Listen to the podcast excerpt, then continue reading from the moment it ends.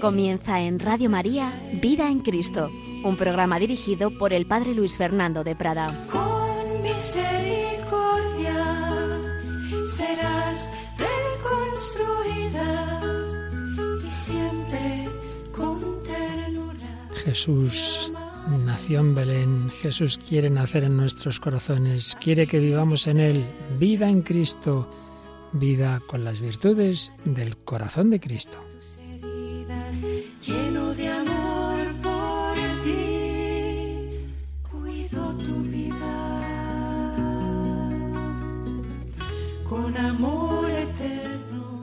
Cordialísimo saludo, muy querida familia de Radio María. Aquí seguimos pidiéndole al Señor su gracia para que entendamos y sobre todo vivamos esa vida que Él quiere comunicarnos. Dios se ha hecho hombre para que el hombre viva al modo divino, no simplemente al modo humano, ni mucho menos al modo animal, sino con esa naturaleza humana creada a imagen y semejanza de Dios, pero elevada a ese nivel absolutamente trascendente que es la vida de Dios. Dios quiere darnos su vida. Nos unimos a Él por la gracia santificante, por las virtudes teologales, de una manera particular la fe, la esperanza y la caridad. Pero esa vida divina, esa unión con Dios, repercute en toda la vida humana, en todas sus dimensiones. Por eso estamos viendo también, después de haber hablado de la fe, la esperanza y la caridad, estamos hablando de las virtudes humanas, de las que han tratado también filósofos paganos, autores no cristianos o cristianos, pero desde una perspectiva humana, pero que en el caso nuestro no simplemente son virtudes humanas, sino virtudes también potenciadas por la gracia de Dios, virtudes infusas, virtudes que el Espíritu Santo quiere también potenciar en nosotros porque toda la vida, no solo cuando rezamos, no solo cuando hacemos un acto de fe, no, toda la vida humana, en todas sus dimensiones, desde la diversión al trabajo, el sufrimiento, las alegrías, la comida, todo, todo debe estar movido por el Espíritu de Cristo. Por eso estamos hablando de las virtudes humanas que la reflexión ética ha agrupado fundamentalmente en torno a cuatro virtudes cardinales, prudencia, justicia, fortaleza y templanza. Hemos tratado ya pues un poquito, como de una manera claro resumida, de la prudencia y de la justicia y llevamos ya dos programas sobre la fortaleza. Y antes de avanzar vamos a recordar lo esencial de lo que hemos dicho.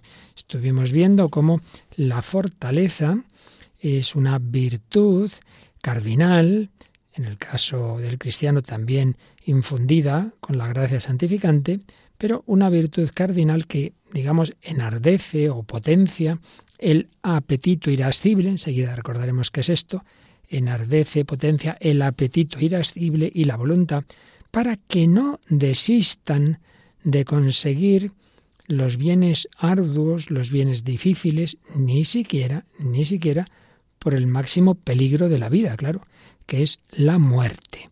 Virtud cardinal que enardece o potencia el apetito irascible. ¿Y qué es eso del apetito irascible? Bueno, pues ya veíamos que lo que los clásicos, lo que los autores griegos y luego Santo Tomás de Aquino y otros autores han llamado apetito, pues es lo que hoy llamaríamos tendencia, inclinación, amor, tendemos hacia el bien y luchamos contra lo que se opone al bien, claro. Por eso se distinguen, distinguían estos autores dos apetitos fundamentalmente, el apetito concupiscible y el apetito irascible. Aquí las palabras nos pueden engañar, no tienen una connotación negativa. Cuando decimos concupiscible no estamos hablando de la concupiscencia en cuanto consecuencia o algo previo al pecado, sino, sino simplemente deseo, el deseo, tendencia hacia algo que nos gusta. Un niño ve un pastelito, pues enseguida tiende a él. Un gato ve, hay un pajarito muy rico y también tiende a él, ¿verdad? Tendencia, concupiscencia en ese sentido de deseo.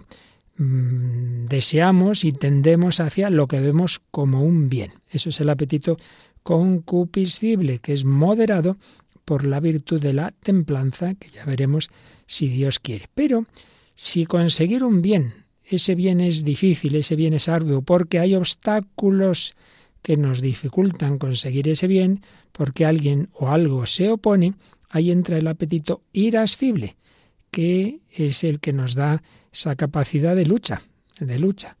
Eh, veo que hay algo, alguien que, que, impide que yo consiga aquello que, que deseo y que, y que tengo derecho a ello, pues tendré que luchar contra ese obstáculo. Y ahí es donde entra el apetito irascible. Pues bien, la virtud de la fortaleza se refiere a este apetito irascible, a esa lucha por el bien, a esa lucha por el bien arduo, por el bien difícil, a esa lucha que, pues es así, este mundo, pues eh, tenemos que luchar y hay cosas que no se consiguen fácilmente. Bien, hablamos un poquito, pues, de lo que es esa virtud de la fortaleza, de lo que es ese apetito irascible.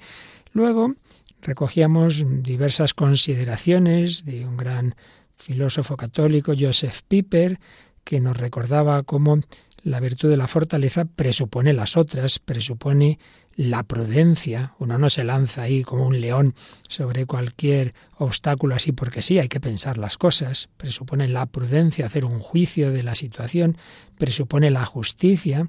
No estamos hablando de una fuerza bruta porque aquí estoy yo, sino de buscar sobre todo el bien de los demás, el bien de los demás. Recordamos también esta virtud presupone que existe el mal, claro, si no hubiera eh, nada malo, todo el mundo nos ayudáramos a todos, pues no sería necesaria esa lucha. Eh, presupone que hay bienes difíciles, otros son fáciles, pero hay bienes arduos, difíciles de conseguir. También supone esta virtud que somos vulnerables y que la muerte es una posibilidad, incluso a veces muy fuerte. Esa virtud de la fortaleza, los autores griegos, los más clásicos, pues claro, sobre todo la aplicaban a la guerra. Decían, bueno, si hay una guerra, si hay que luchar, pues en, en esa lucha, por lo que consideramos justo, pues habrá quien muera. Entonces es necesaria esa potencia, esa fortaleza, para no echarnos atrás por el miedo a la muerte. Supone pues que somos vulnerables. Si fuéramos, supiéramos que nada, que no nos va a hacer de daño nada, pues no tendríamos miedo de nada y no haría falta esta virtud. Pero también matizábamos que hay que entender bien. La fortaleza no es que yo me, gusta mucho sufrir, no es masoquismo. El fuerte no sufre por sufrir, el fuerte no desprecia la vida. No, no, él querría pues, pues no perder la vida, pero, pero no pone su vida temporal por encima de cualquier bien. Por encima de cualquier bien. Si la patria necesita que yo luche y yo puedo morir, pues ¿qué le vamos a hacer? Mucho más si es por el bien eterno. Por eso el acto máximo de la fortaleza es el de los mártires, que han puesto a Dios, han puesto la fe, han puesto la vida de la gracia por encima de su propia vida terrena. También recordábamos, esto es importante, que ser fuerte no significa no sentir temor. No, no. Es lógico que sintamos temor. Si yo de repente voy, estoy en un zoológico y de repente me encuentro que se ha escapado un león, pues no me quedo tan contento de decir, hola, hola, bonito, bonito. No, hombre, no. Pues tengo miedo y lo, lo, está bien ese miedo, porque así me espabilo y corro. No es no sentir temor, sino no dejarse dominar por el temor, que es distinto. Yo puedo sentirlo y repito, es lo normal por muchos peligros que hay en esta vida, pero bueno, que sepas controlarte. No se trata de ser impávido en el sentido de que nada, a mí nada me afecta, no, es un vicio, es un vicio, es un, algo negativo la impavidez. Y además cuando nada se ama, nada se teme, claro, pero no se trata de eso. Nosotros queremos amar. Si hay que luchar eh, contra obstáculos es porque amamos un bien. También nos recordaba Piper que la fortaleza no debe fiarse mucho de sí mismo y sobre todo cuando estamos hablando del mártir cristiano, ningún verdadero mártir ha dicho yo puedo con todo, yo soy fuerte, no. Muchas veces ha sentido su debilidad, como el propio Jesús la sentía en Getsemaní, Padre, si es posible, pase de mí este cáliz, pero se le pide al Señor esa fortaleza, pido la gracia de Dios. También estuvimos viendo que hay dos movimientos posibles en esa lucha, en esa virtud de la fortaleza cuando hay que atacar, pues en una guerra está claro, o en un deporte, vaya, pues este equipo ataca al otro en este momento, y cuando hay que resistir y defenderse. Y curiosamente, la mayor parte de los autores clásicos decían que lo más importante es resistir y lo más difícil, porque claro, es el otro el que lleva la iniciativa y yo aquí tengo que, que mantenerme firme. También hablamos algo de la relación de la fortaleza con la paciencia y con la ira y de diversos niveles de esta virtud, un nivel más corporal y vital, otro más de la moral, natural y ética, y otro ya de tipo místico. Y ahí entran los dones de Dios, el don del Espíritu Santo, que es la fortaleza. Y como digo, veíamos también que el acto máximo para un cristiano de la virtud de la fortaleza es el martirio. El padre Rollo Marín, teólogo dominico ya fallecido, decía que el martirio es el acto de la virtud de la fortaleza por el que se sufre voluntariamente la muerte en testimonio de la fe o de cualquier otra virtud cristiana relacionada con la fe.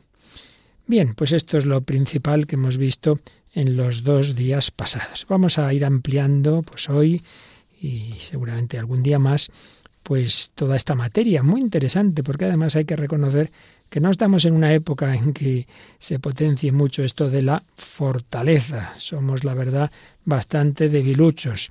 Cuando se ha eh, nacido, se ha vivido en una sociedad pues con muchas carencias, con muchos problemas, eh, en una situación de guerra o de posguerra, esas personas normalmente son personas fuertes, acostumbradas a las privaciones. Nuestro mundo occidental pues en general, hasta ahora ya veremos, pero en general le ha ido bastante bien los últimos años y entonces pues tendemos a instalarnos y a ser muy débiles. Y por ello es importante que, que también pensemos en la necesidad de la fortaleza y que reflexionemos en ella y la pidamos, por supuesto, al Señor. Vamos a ampliar un poquito todo esto. En primer lugar, vamos a, a fijarnos en un autor que yo he citado varias veces, es filósofo y psicólogo a la vez, profesor Martín Echavarría, que mm, relaciona esta virtud que ha trabajado la ética también con la psicología. Ya digo que él tiene esas dos especialidades, filosofía y psicología. Y nos habla de una fortaleza de que tratan los psicólogos y particularmente la rama más psicoanalítica, que se refiere a la capacidad de resistir las frustraciones, las situaciones de estrés, y nos dice que eso propiamente no es todavía la virtud de la fortaleza. El tener un yo fuerte no significa que uno mm, lo sea en realidad, sino que puede ser que, que se cree demasiado, eh, demasiado fuerte y demasiado bueno, puede ser falta de autocrítica, puede ser presunción. Por tanto, no confundamos simplemente el que uno se sienta a sí mismo muy, muy fuerte y un yo muy integrado con que de hecho lo sea. Pero por otra parte, también señala que es necesaria esa, esa fortaleza básica, esa confianza básica, siempre que no sea desproporcionada, y que normalmente esa confianza depende muchísimo, muchísimo de cómo han sido los primeros momentos de la vida del niño. Eh, la personalidad corre el peligro de no desarrollarse normalmente si no ha recibido de la madre en la primera infancia esa confianza básica que viene de dónde? De sentirse amado y sostenido afectivamente. Esto es muy importante, eso que otros psicólogos han llamado pues el apego fundamental, es decir, en qué se ha apoyado ese niño, cuál ha sido su apego, no en el sentido moral negativo de la palabra, al revés, en un sentido positivo. Yo me apoyo, yo confío, siempre sé que ahí está mi madre, sé que ahí está mi padre, sé que tengo esas, esos apoyos seguros. Cuando ha faltado fundamentalmente ese, ese amor de la madre, pues eso la verdad es que complica las cosas. Pero por otro lado, el haberlo tenido, no produce necesariamente la, fortaleza. Es una predisposición positiva, pero no basta. Es quizá necesaria, pero no suficiente. Siempre tiene que entrar luego la voluntad la elección. Las experiencias positivas de la infancia son necesarias, pero no suficientes. Y si uno no las ha tenido, no quiere decir que eso ya no tenga solución, pero es indudable que influye, que influye. Estamos hablando todavía de una fortaleza en un sentido amplio de la palabra.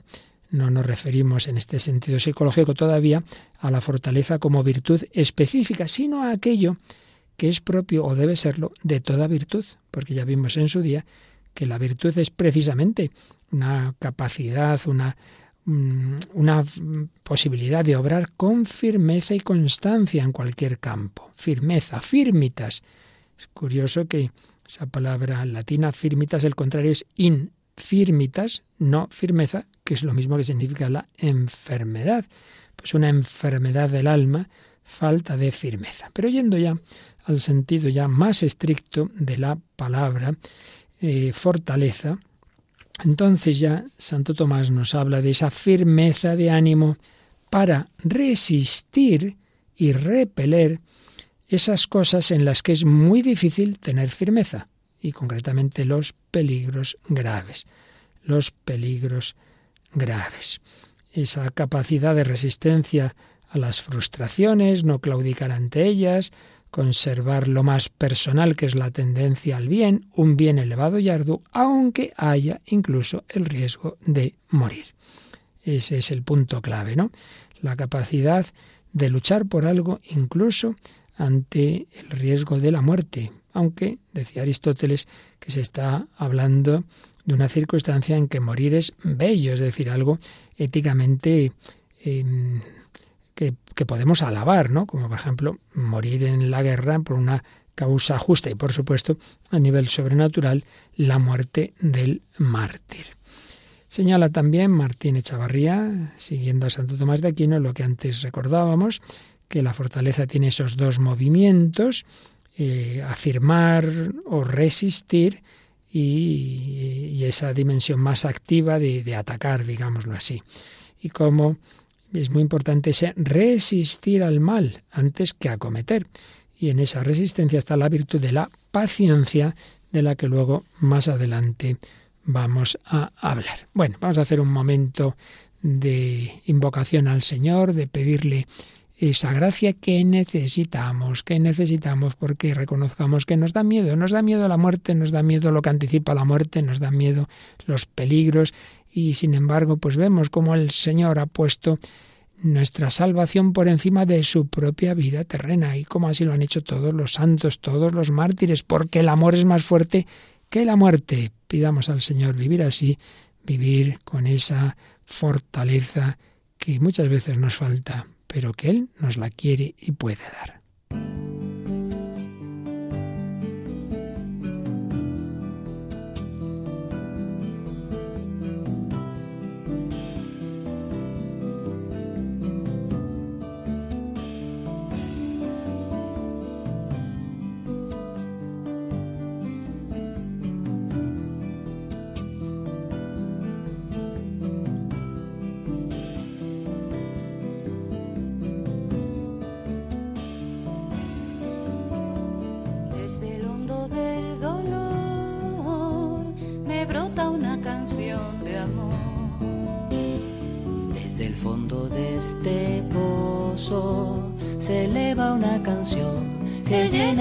De gozo.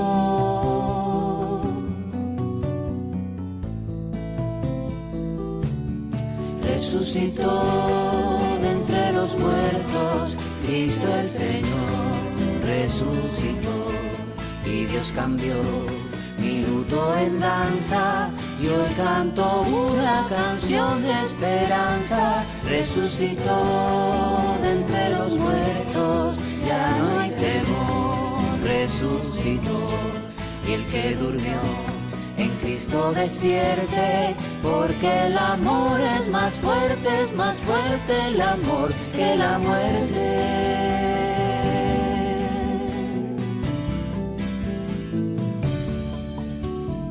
Desde el valle de la pena me brota una oración serena. En la calle de florece en mi balcón un ramo en flor que no se mustia.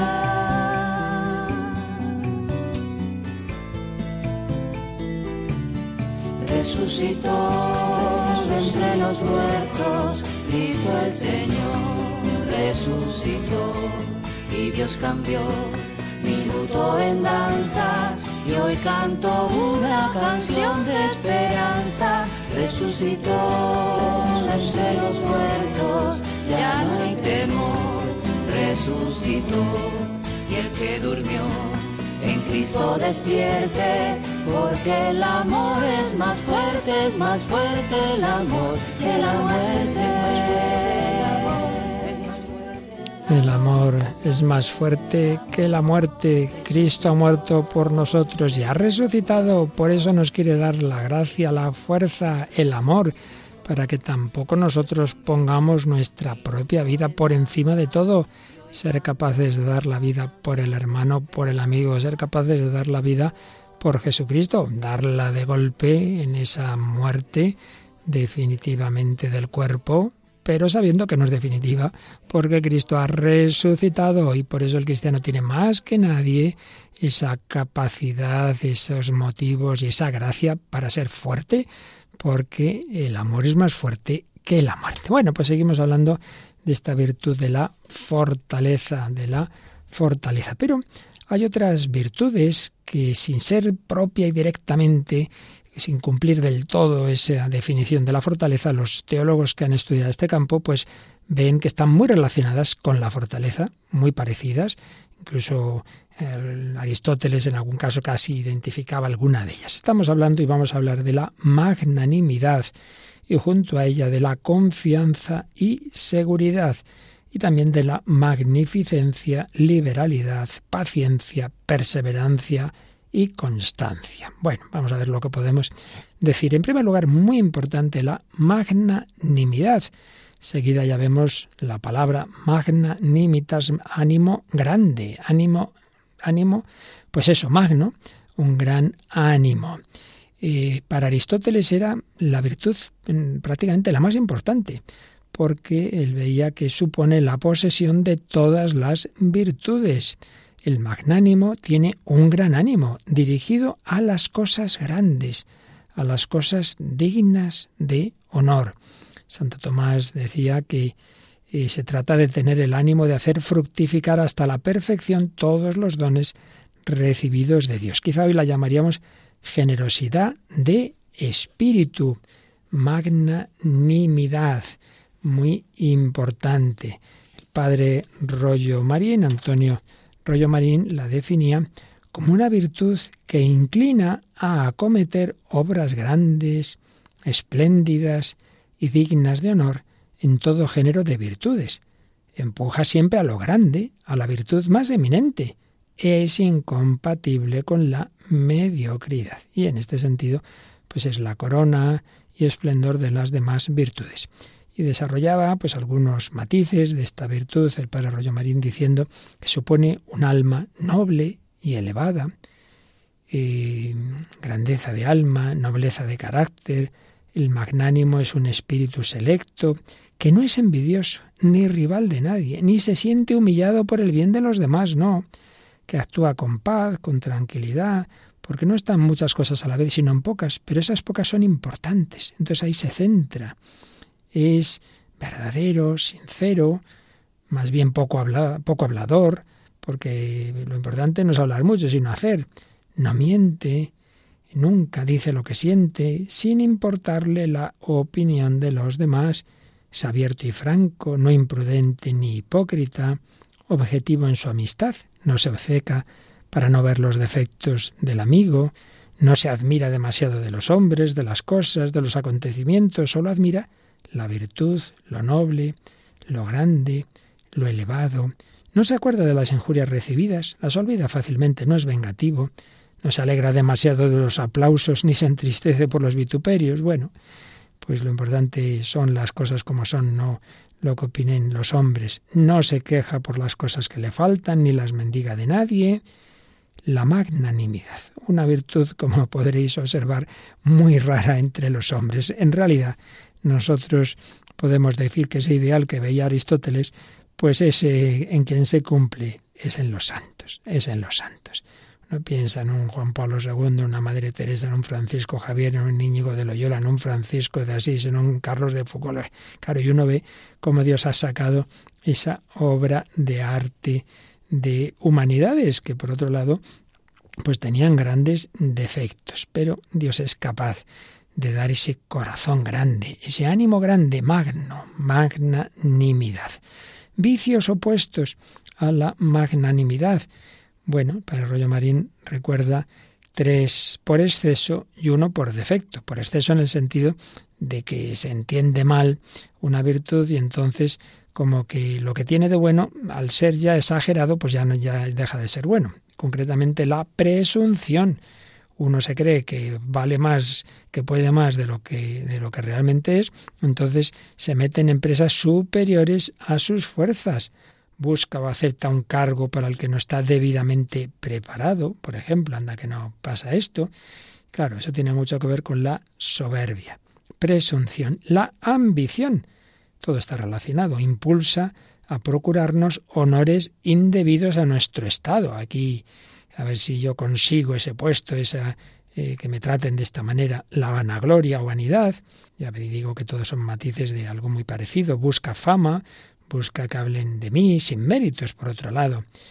En fin, tres mm, vicios contrarios a la magnanimidad por exceso. Y por defecto, la pusilanimidad, claro, frente a magno ánimo, ánimo pequeño. Es el pecado de los que por excesiva desconfianza en sí mismos o una humildad mal entendida, no hacen fructificar todos los talentos recibidos de Dios. Recordemos aquel de la parábola que se guardó el talento. Pues sería un pusilánime que pensaría, no, no, yo, yo no puedo hacer nada de esto. Eh, volvemos al profesor Martín Echavarría, que nos da algunas eh, ampliaciones de, sobre esta virtud y también un poco en relación con los aspectos psicológicos. La magnanimidad relacionada con la confianza en sí mismo, confianza en latín fiducia. ¿Por qué? Porque eh, para emprender eh, obras grandes, con ánimo generoso, con ánimo generoso, claro, uno tiene que tener confianza, confianza en que va a poder. Una confianza, ya digo, que no esté apoyada en la mentira, como le ocurre al presuntuoso, al vanidoso, al, que es un soberbio. No, no nos referimos a eso, sino una confianza en qué. Bueno, vamos a ver, por un lado, en uno mismo, es verdad. La humildad es la verdad. Si Dios a uno le ha dado una serie, una serie de cualidades, negarlas así porque sí sería absurdo. Entonces el magnánimo aspira a lo grande porque tiene confianza en sus propias capacidades, dice Santo Tomás, esperanza en sí mismo. Pero claro, cuando ya estamos hablando en cristiano, como hace Santo Tomás, dice, bueno, confianza en sí mismo siempre por debajo de Dios y siempre pidiendo la ayuda a Dios, lo cual le diferencia completamente del presuntuoso. Por tanto, no estamos hablando de una confianza absoluta en uno mismo, muy presuntuosa, que excluya la humildad o la confianza en los demás. Bien sabemos que el hombre no se basta a sí mismo para hacer todo el bien, de ninguna manera, de ninguna manera, que poquitas cosas podemos hacer solos. El hombre no se basta a sí mismo para hacer todo el bien. En primer lugar, por supuesto, porque dependemos de Dios en todo, en todo, en lo natural y en lo sobrenatural. Pero sabemos que Dios nos quiere, que Dios es nuestro amigo, que mi último fin es contemplar a Dios y yo no puedo llegar a Él por mis fuerzas, vamos, de ninguna de las maneras. Pero dice Santo Tomás, lo que podemos con la ayuda de los amigos, en cierto modo lo podemos por nosotros mismos, porque los amigos pues como que son parte mía. Bueno, pues es que mi amigo es Dios. Dios me da la gracia. El magnánimo no confía en sí mismo al margen de Dios, separadamente de Dios, no, sino que confía en la fuerza que Dios le da y también confía en los demás. Dios no quiere simplemente, bueno, tú y yo aquí los dos nos vamos a apañar. No, estamos en iglesia, estamos en familia, hay que ayudarse también unos a otros, vamos encordada. Por tanto, sí, confía en ti mismo, no te menosprecies, valora los dones que Dios te ha dado. Por ahí hay que empezar esa confianza en uno mismo, pero bien entendida, confianza en uno mismo, pero no soberbia, no prescindiendo de Dios ni prescindiendo de los demás. Confianza en uno, confianza en Dios, confianza en los demás. Y esto presupone pues esa confianza básica de que hablan muchos psicólogos, una confianza porque el niño, el niño de pequeño ha ido conociendo sus propios valores y capacidades. ¿Por qué? Porque sus padres se las hacen ver y le confirman. Qué importante es que al niño se le diga lo que está haciendo bien. ¿Cuántas veces hemos visto esa escena? Papá, mira, mira, mira lo que hago. Pues es importante verlo y decir, muy bien, o esto hay que hacer esto, lo otro, pero que se sienta confirmado. Si un niño no ha recibido esa confirmación o al revés, solo ha recibido palos y críticas y todo lo hace mal, eso hace mucho daño. Confianza, confianza de los padres, conectada con la esperanza, con la posibilidad del desarrollo del ser del niño. Eh, este autor que antes citábamos, Piper, pone mucho el acento en confirmar al amado en la existencia, la existencia propia del amor. Y claro, en la raíz de todo esto, en el fondo está el amor creativo de Dios. Pero ese amor creativo de Dios se le manifiesta al niño a través de los padres. Ese amor hace florecer el ser del amado.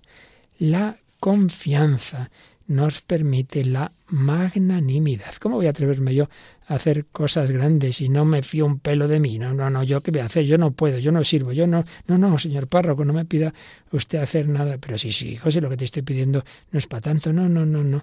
Y muchas veces es eso, que, que uno se ve que, que, solo puede hacer cosas pequeñitas, que, que no puede hacer nada, nada grande, y claro, no cuenta con, con, por un lado, que podemos mucho más de lo que muchas veces nos parece, pero sobre todo que, está la gracia de Dios y está la ayuda de los demás y que bueno, que las cosas también a veces hay que ir practicando.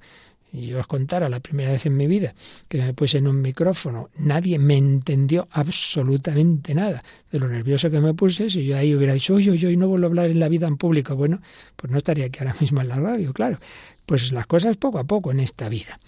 Confianza y seguridad dice también Martín Echavarría, que es otra característica del magnánimo, semejante a la, a la confianza, la seguridad. Santo Tomás de Aquino la explica diciendo que la seguridad implica una cierta perfecta quietud del ánimo respecto del temor, como la confianza comporta cierta firmeza de la esperanza. Así pues es bueno, pues una paz ante los temores. No quiere decir carecer de todo temor.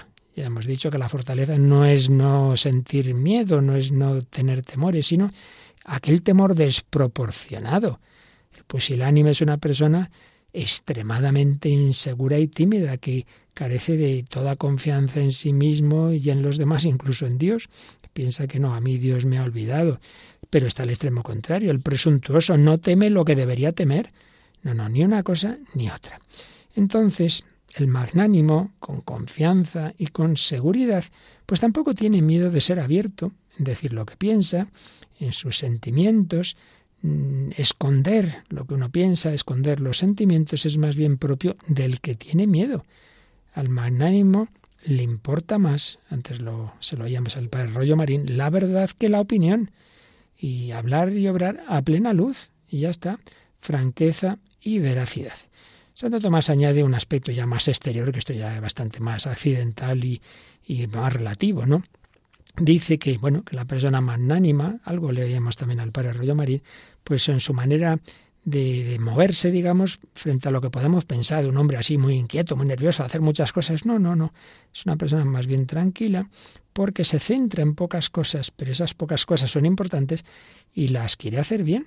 Entonces dice que en general son personas más bien serenas, tranquilas, que hablan poco, que, que, que, no tienen una voz así como muy aguda. En fin, ya digo que todo esto ya es más, más discutible, que no van corriendo, que no les gusta discutir de todo, sino que, bueno, se centran en las cosas verdaderamente importantes. Bueno, magnanimidad, apoyada en la confianza en Dios, en los dones que Dios nos ha dado, en la ayuda de los demás, magnanimidad con esa seguridad que nos da el Señor, que no nos abandona cuando uno espera en Dios, cuando uno todo lo espera del Señor, no tiene miedo. Pues venga, vamos a pedírselo así también al Señor.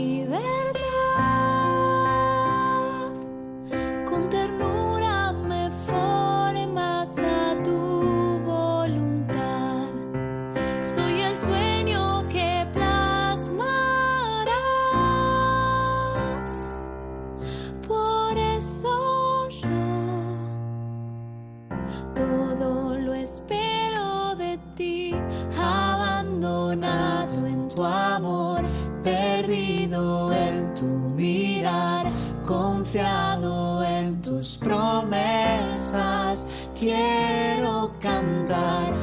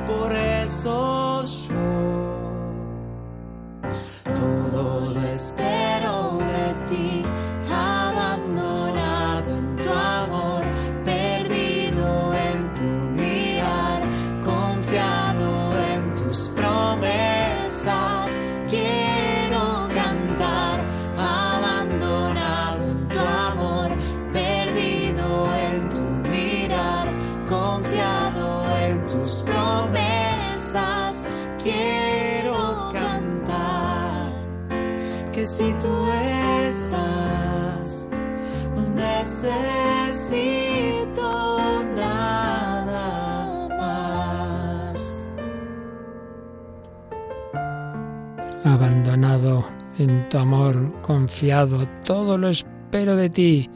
Y esa confianza básica nos da esa capacidad de emprender obras grandes. Aquí seguimos en Radio María, servidor Padre Luis Fernando de Prada, hablando de la virtud de la fortaleza y las virtudes relacionadas. Estábamos hablando de la magnanimidad. Parecida es la magnificencia, la primera parte de la palabra igual, lo grande, pero eh, ahí la segunda parte no es ánimo, sino lo que se hace, eficiencia. Se refiere a la persona magnífica, es la que hace obras grandes, cosas grandes, pero en un sentido más bien material. Es decir, la persona que no se arredra, oye, que hay que hacer pues un gran edificio, que hay que hacer, pues venga, vamos adelante, esa persona que, que tiene la capacidad de dar grandes donativos para cosas que, que, mira, valen la pena, ¿no? Entonces, pues obras factibles, ya se entiende, ¿no? Pues eh, templos, hospitales, universidades, eh, monumentos, y si esto implica pues un desembolso grande, pues, pues esa persona que puede hacerlo no dice, no, no, no, me lo guardo que a saber. Por eso, frente a esta virtud de la magnificencia, está, como siempre, los dos extremos. Por un lado, la mezquindad, la tacañería, hacerlo todo a lo pequeño, a lo pobre, quedándose muy por debajo de lo que podríamos y deberíamos hacer, y por el contrario, claro, el despilfarro, ¿no? Eh, aquí fuera de los límites de lo prudente y de lo virtuoso. Magnificencia. Hagamos lo que se puede hacer. Liberalidad, en cambio, se refiere, también es una persona generosa, pero que se refiere a los gastos pequeños. Más importante es otra virtud relacionada con la fortaleza y con la magnanimidad que es la paciencia. La paciencia, uy, de esto hablamos mucho, ¿verdad? ¿Cuánta paciencia hace falta en esta vida?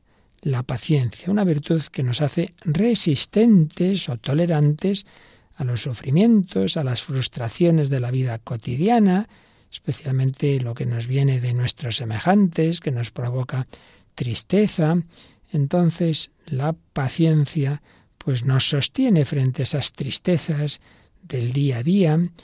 Esta virtud, más que regular el temor, como hace la fortaleza, regula la pasión, el sentimiento, la emoción de la tristeza, la tristeza. Y no se refiere a los grandes peligros, la fortaleza ya decíamos que pues más bien el peligro de la muerte, sino más bien a las cosas pequeñas. Pero claro, la vida es de generalmente de esas cosas pequeñas.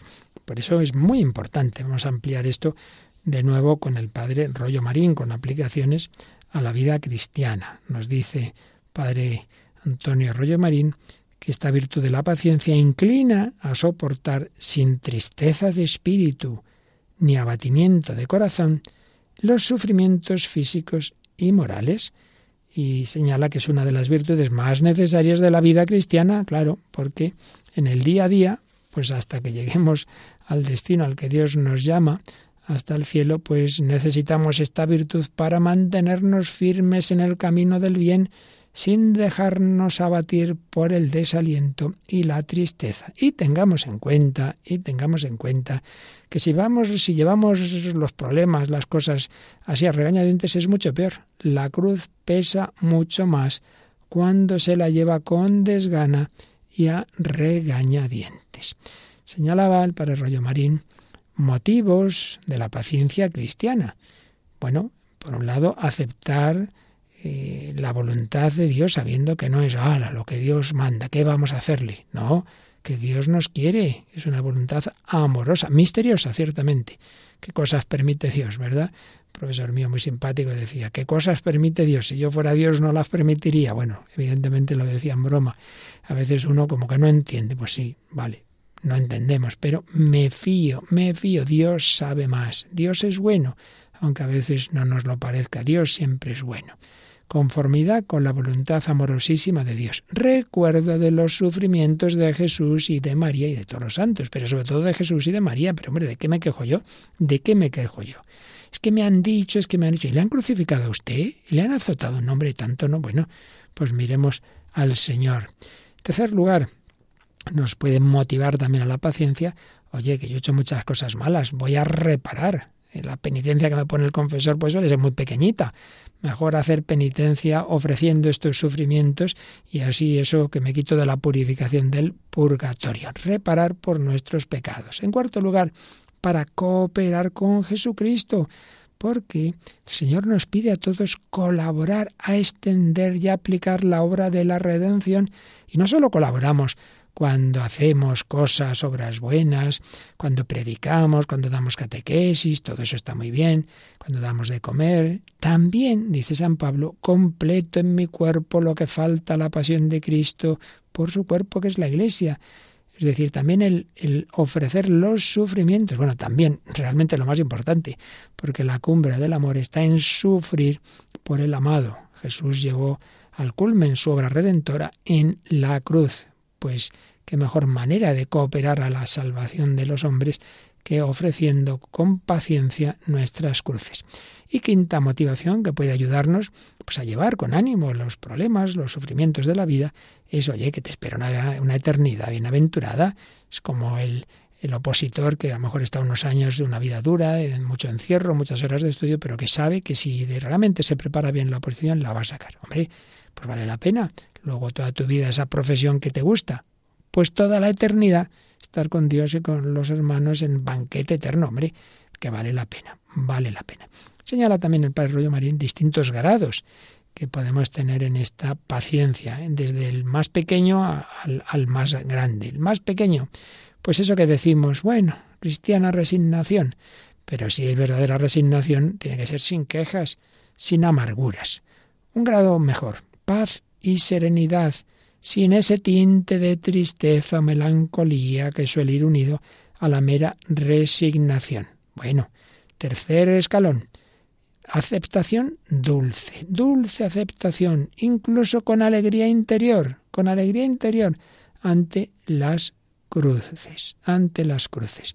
Cuarto paso, cuando ya realmente hay un gozo, un gozo grande, gozo completo que lleva a darle gracias a Dios. Dios mío, gracias, gracias, gracias, porque me has ofrecido esta cruz.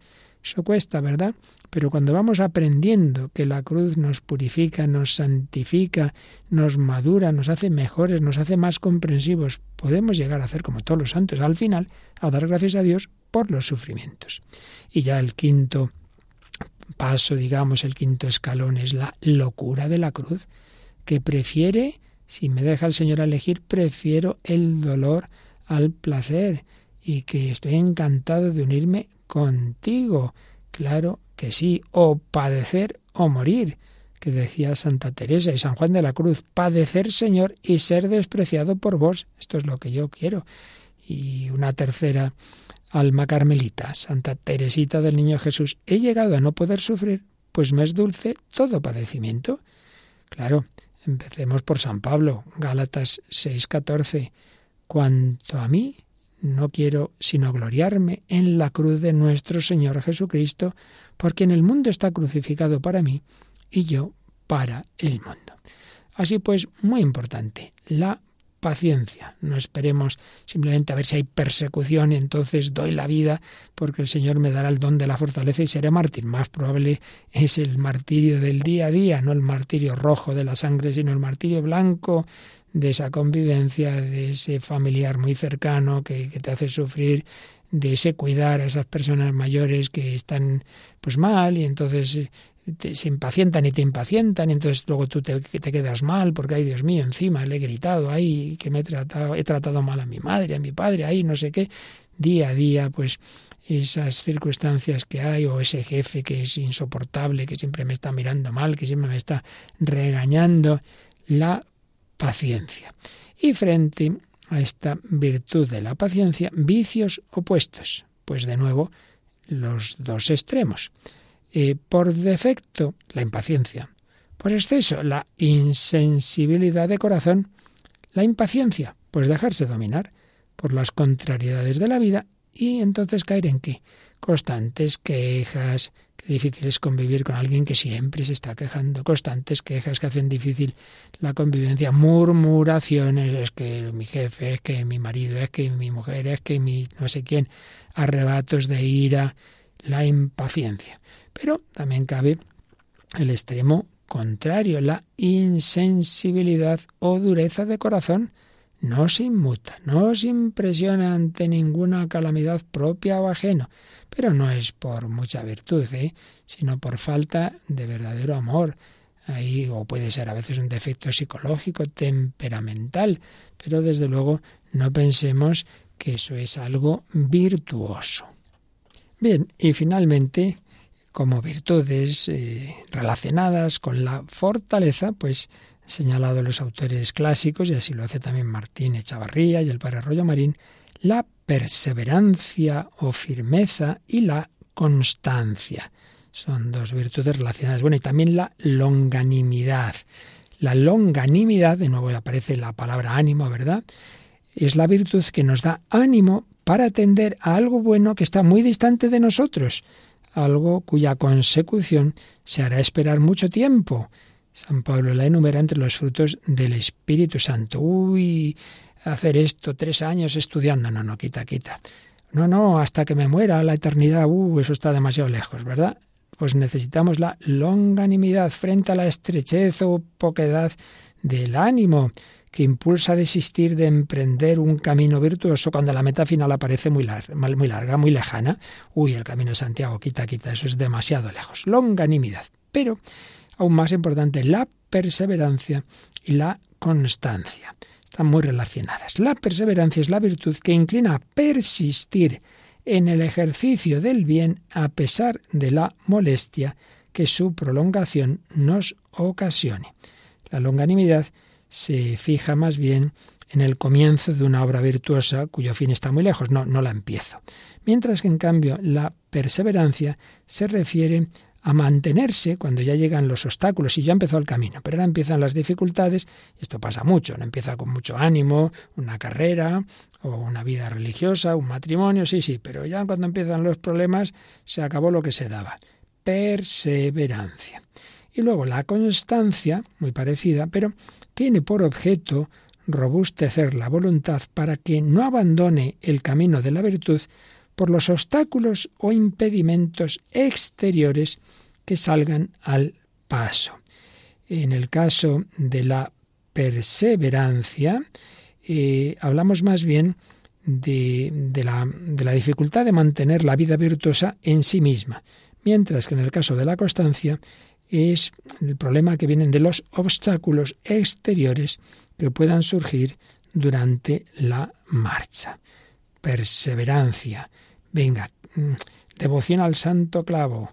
De aquí no me muevo, no voy a dejar de hacer esto porque me cueste. Y no voy a dejar de hacer esto porque hay aquí quien me lo está poniendo difícil. Vicios opuestos a estas virtudes de perseverancia y constancia. Bueno, pues de nuevo los dos extremos. Por un lado, el más habitual, la inconstancia, molicie o blandura, que inclina a desistir, a desistir fácilmente de la práctica del bien en cuanto surgen las primeras dificultades. Pero también está el extremo contrario, la pertinacia o terquedad, cuando alguien se obstina en no ceder de su opinión, cuando sería razonable, o de algo que había comenzado, cuando se ve que, que ya no es por vagancia o, o por dejadez, sino que, oye, que las circunstancias muestran que este camino ahora no es prudente. Sí, vamos a hacer el camino de Santiago y no es que te hayas cansado a la primera de cambio, sino, oye, mira, es que, que, que, tienes una enfermedad grave o que, o que ahora nos dicen que no se puede pasar por tal sitio, por tal razón, pues no, no nos encabezonemos. En fin, como veis, muchos aspectos de nuestra vida, que, que luego, bueno, aquí, pues claro, para explicar las cosas hacemos estas consideraciones, estas divisiones, luego en la práctica todo es mucho más sencillo. Lo importante es dejarse guiar por el Espíritu del Señor.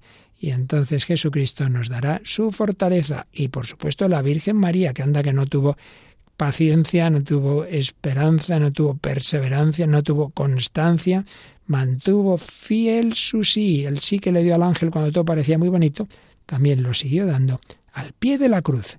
Y Santa Teresa, mujer, dice, yo soy una mujer, así se consideraba a sí misma pobre, débil, sí, sí, menuda, menuda. Y ella nos invita a militar bajo el estandarte de la cruz. Pues vamos a terminar estas reflexiones de hoy, seguiremos hablando un poco más de la fortaleza, pero vamos a terminar con estas palabras de Santa Teresa invitándonos a militar bajo el estandarte de la cruz.